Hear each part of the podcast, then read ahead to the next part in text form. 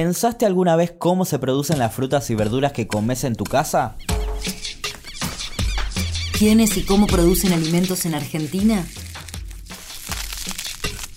Comer sano. ¿Es más caro? Hay unos mini combos de fruta.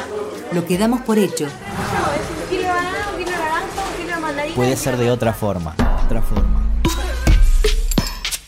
Esto es Esto es Del campo a tu mesa, el podcast de la Unión de Trabajadores y Trabajadoras de la Tierra. la UTT. La propiedad de la tierra en la Argentina tiene un origen de despojo. Desde el pueblo originario hasta hoy tiene un origen de despojo. Nahuel Levalli es coordinador nacional de la Unión de Trabajadores y Trabajadoras de la Tierra. Por un lado de despojo de unos y por otro lado de apropiación de otra de las grandes familias históricas oligarcas que fueron apropiándose de todo el territorio.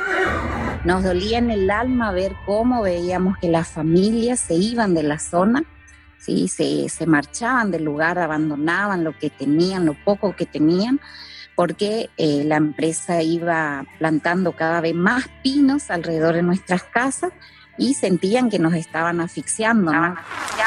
Miriam Zamudio es referenta de la organización Productores Independientes de Puerto Piray, PIP, en Misiones, una de las provincias argentinas con una fuerte tradición en las luchas campesinas por la tierra. Todo ese proceso también nos animó a, no a sentirnos valientes, sino a, a ser valientes, quieran o no quieran, pero a decir basta con este modelo, podemos transformar desde nuestra comunidad. Y bueno, y eso es lo que vamos haciendo, vamos luchando, conquistando de a poco, ¿no? Esto es, Esto es Del campo a tu mesa. Del campo a tu mesa. Derecho a la tierra. Derecho a la tierra. Imaginemos una balanza. En uno de sus platos está el 13% de la tierra del país en manos de las miles de familias que la trabajan y que aportan más del 60% de los alimentos que llegan a nuestras mesas.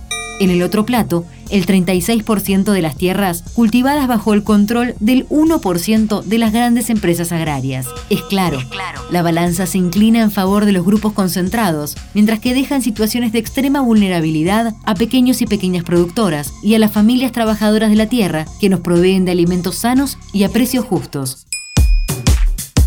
Esta concentración de la tierra en pocas manos no es un fenómeno nuevo en la Argentina, pero en las últimas décadas se profundizó con la expansión de un modelo agroindustrial que piensa la alimentación como un commodity y no como un derecho.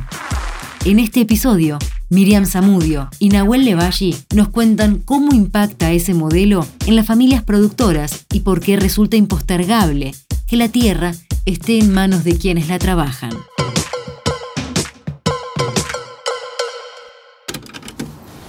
La política roquista incrementó y remató gloriosamente, gloriosamente, la acumulación del suelo en manos de un puñado de terratenientes, 2.500.000 hectáreas a 137 estancieros ingleses en Santa Cruz.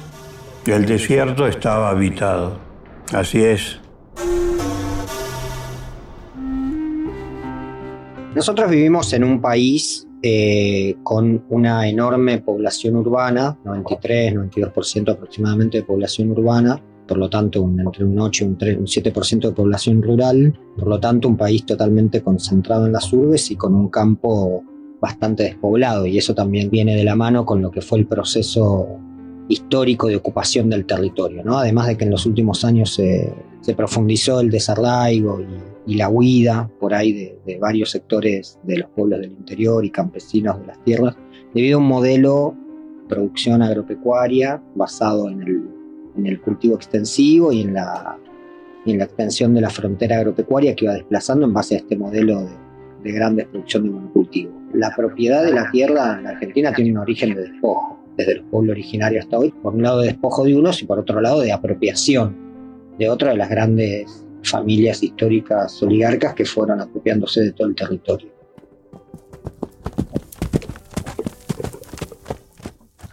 La campaña del desierto. El hecho más negativo de la historia argentina. Solo comparable con la desaparición de personas de la dictadura de Videla. La campaña del desierto. desierto. El genocidio. desierto. el hecho más negativo de la historia argentina. 40 millones de hectáreas. 40 millones de hectáreas. Se hizo la campaña del desierto. 40 millones de hectáreas. Se repartieron entre 1.800 estancieros, miembros de la sociedad rural.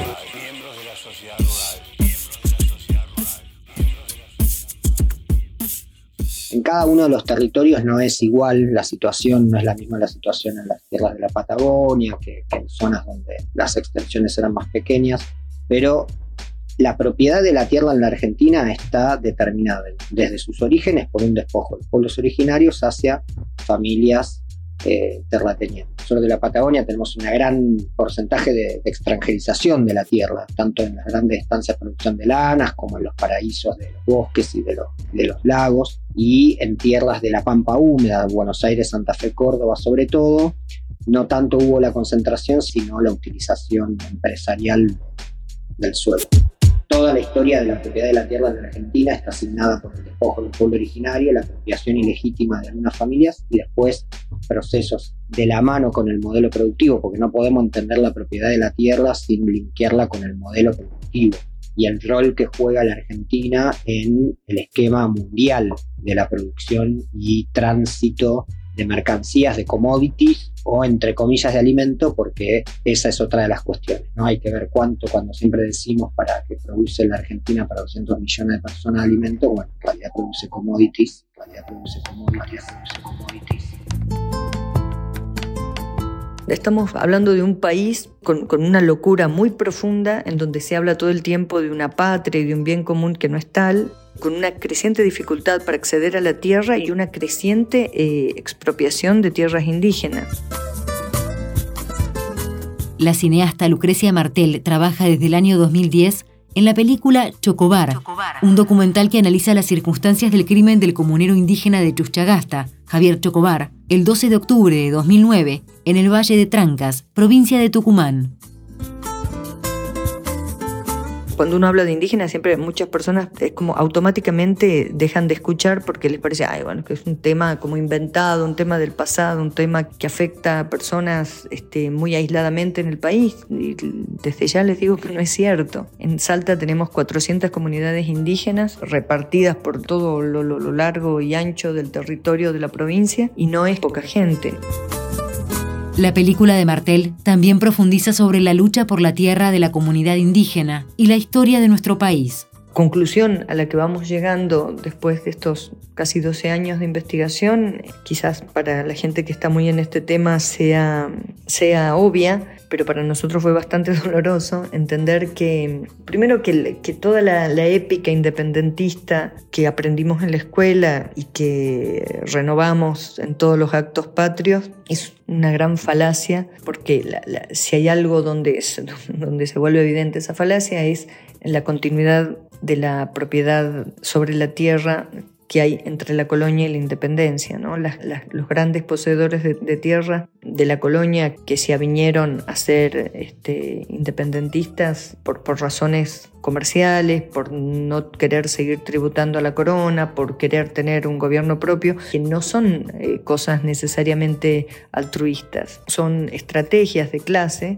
generaron esta épica de la patria que no contiene a todos y muchas tierras fueron entregadas a, a, personas que colaboraron con las luchas de la independencia sin eh, ningún tipo de, respeto por la, propiedad de las comunidades indígenas ni se tuvo en cuenta la propiedad de, la de las comunidades cuando se pensó el territorio y simplemente pasaron las tierras comunales indígenas a ser eh, fiscales. Es decir, que el, el, final del despojo a las comunidades lo hace, no lo hace la colonia, lo hace la república con lo que después ya sabemos, ¿no? todo el final del siglo XIX, las campañas hacia el sur y las campañas hacia el Chaco a principios del XX, a, fin del XIX y a principios del XX, en donde la, patria que se quiere extender, el territorio que, se, el territorio que se quiere consolidar, no es un territorio para todos, digo, es un territorio que se va a concentrar en manos privadas que tienen relaciones familiares con el poder, con la administración pública. Y eso es, eh, es una cosa que si, si nos extendemos al día de hoy está intacto.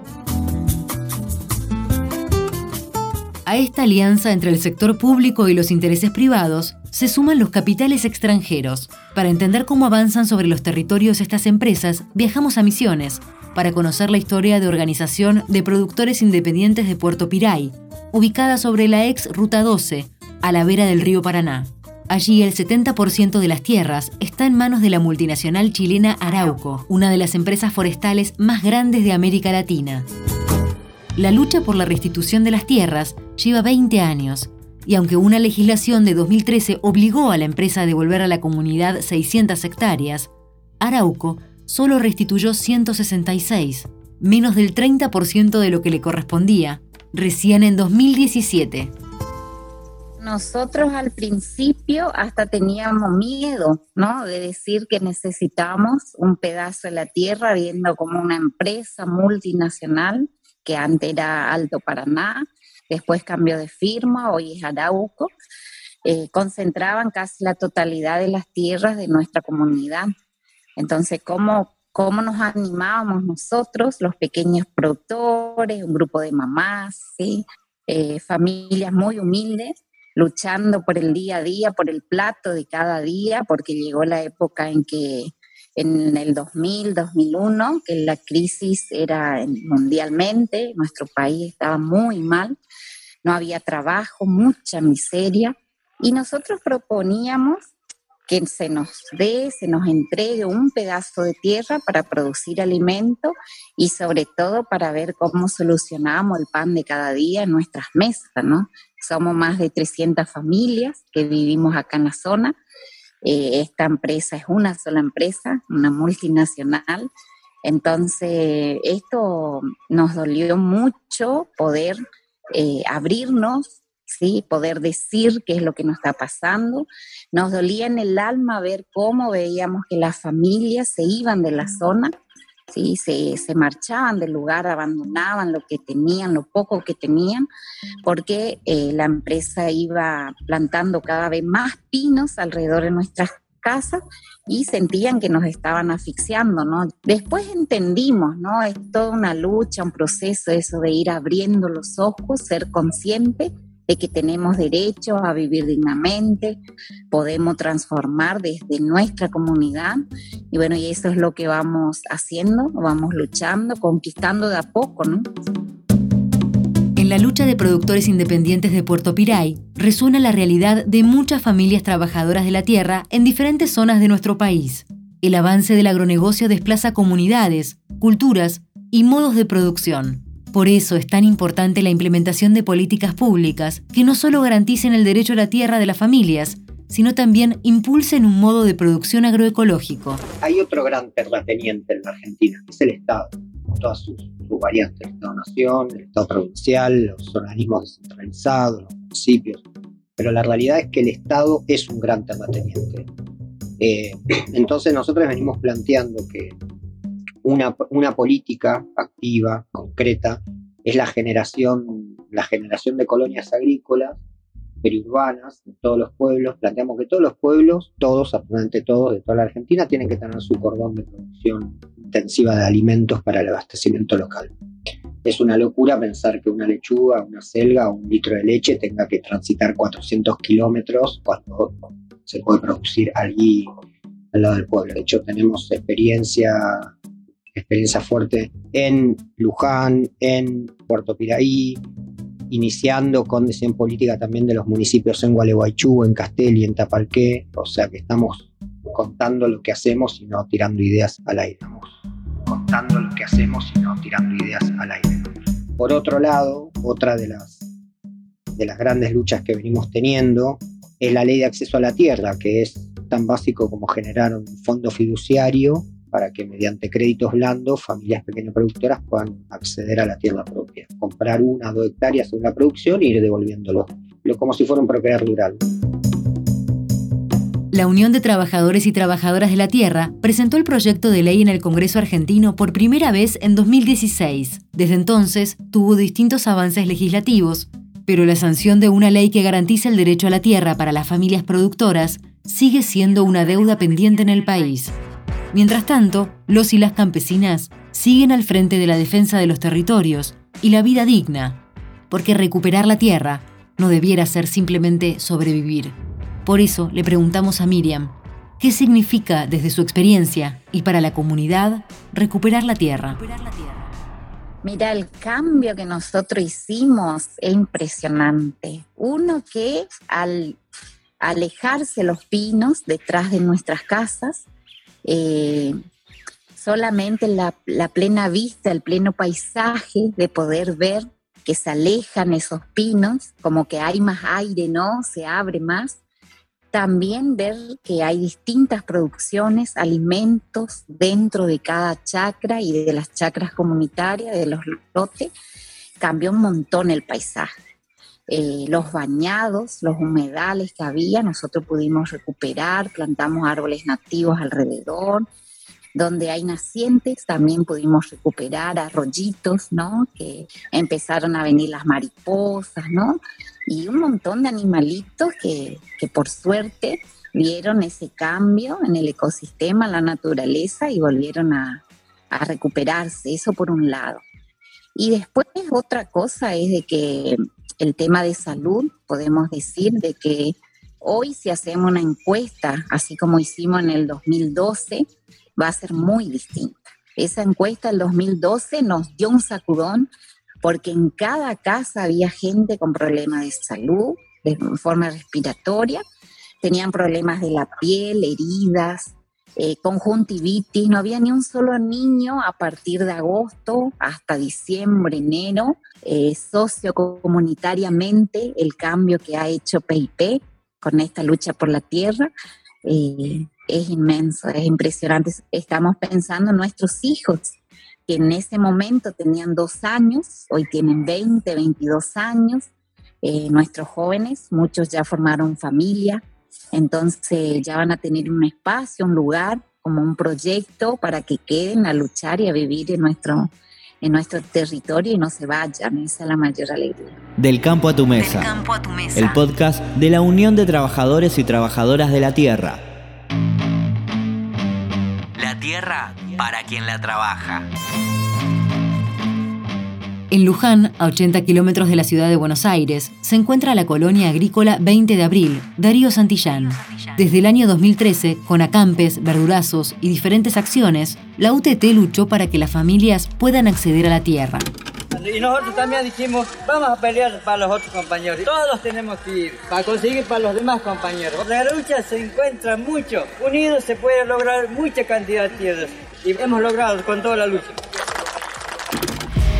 Después de años de promesas incumplidas, finalmente en el 2015, luego de una toma de tierras, la Secretaría de la Niñez, Adolescencia y Familia, CENAF, y el Ministerio de Agricultura de la Nación otorgaron los terrenos. Y esa fue la primera gran lucha, este, donde ganamos la tierra, 80 hectáreas, 50 hectáreas en producción, hoy hay 40 familias viviendo y produciendo y garantizando alimentos sanos, precios accesibles para los vecinos. ¡Vamos por lo que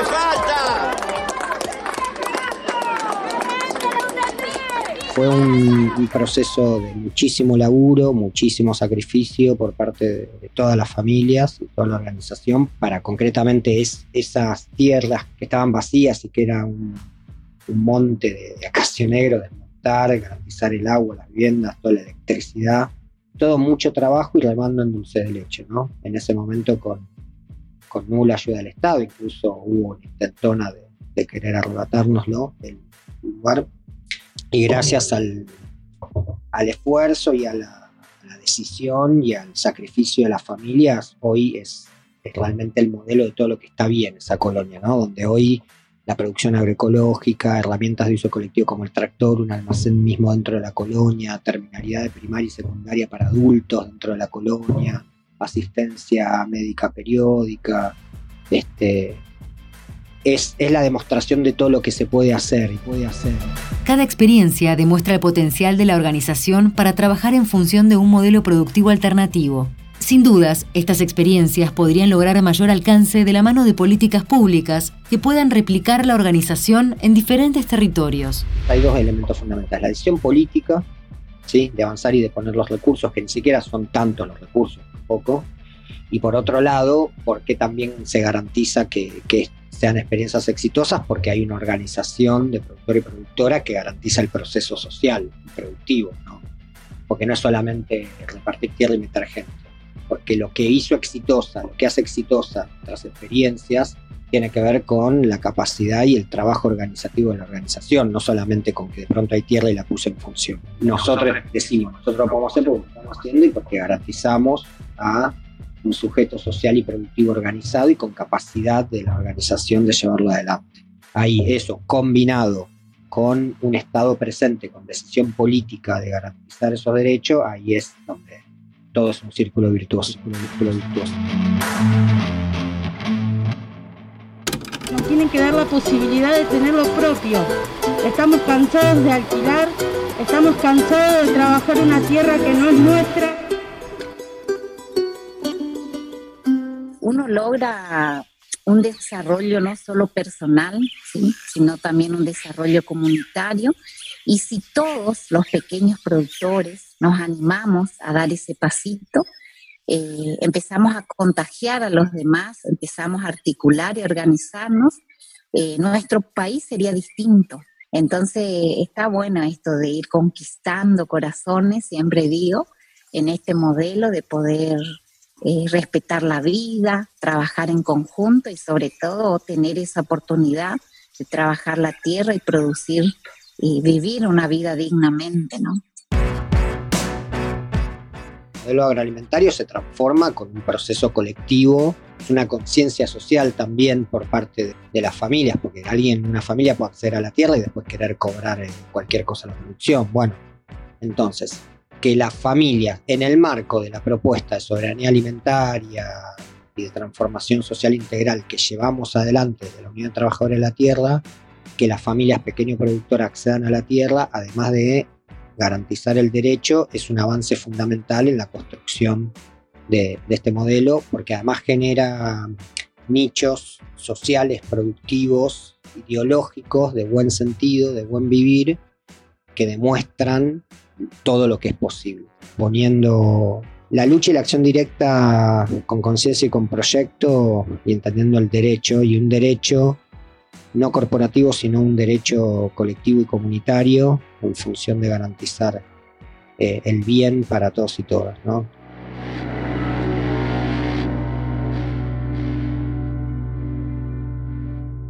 trabajar la tierra y producir y vivir una vida dignamente, ¿no? Del campo a tu mesa. Lo que damos por hecho, pero puede ser de otra forma. Desde la Unión de Trabajadores y Trabajadoras de la Tierra, te contamos que alimentarse sano es posible. Es posible. Derecho a la Tierra. Agradecemos a Miriam Zamudio, Nahuel Levalli y Lucrecia Martel por sus testimonios. Los fragmentos de Osvaldo Bayer corresponden al capítulo 2 de la serie Mundo Bayer. Dirección Unión de Trabajadores y Trabajadoras de la Tierra. Realización y producción María Pastibiletti, Bruno Olochioca, María Eugenia Valdiuter, Mauricio Polchi y Gastón Wanish. Locución Flavia Medici y Jonathan Choni Jugo. Diseño sonoro Eugenia Santorum y Matías Beli Basualdo. Diseño gráfico, Daniel Argondizo. Una coproducción de la UTT y Cooperativa Radio Sur.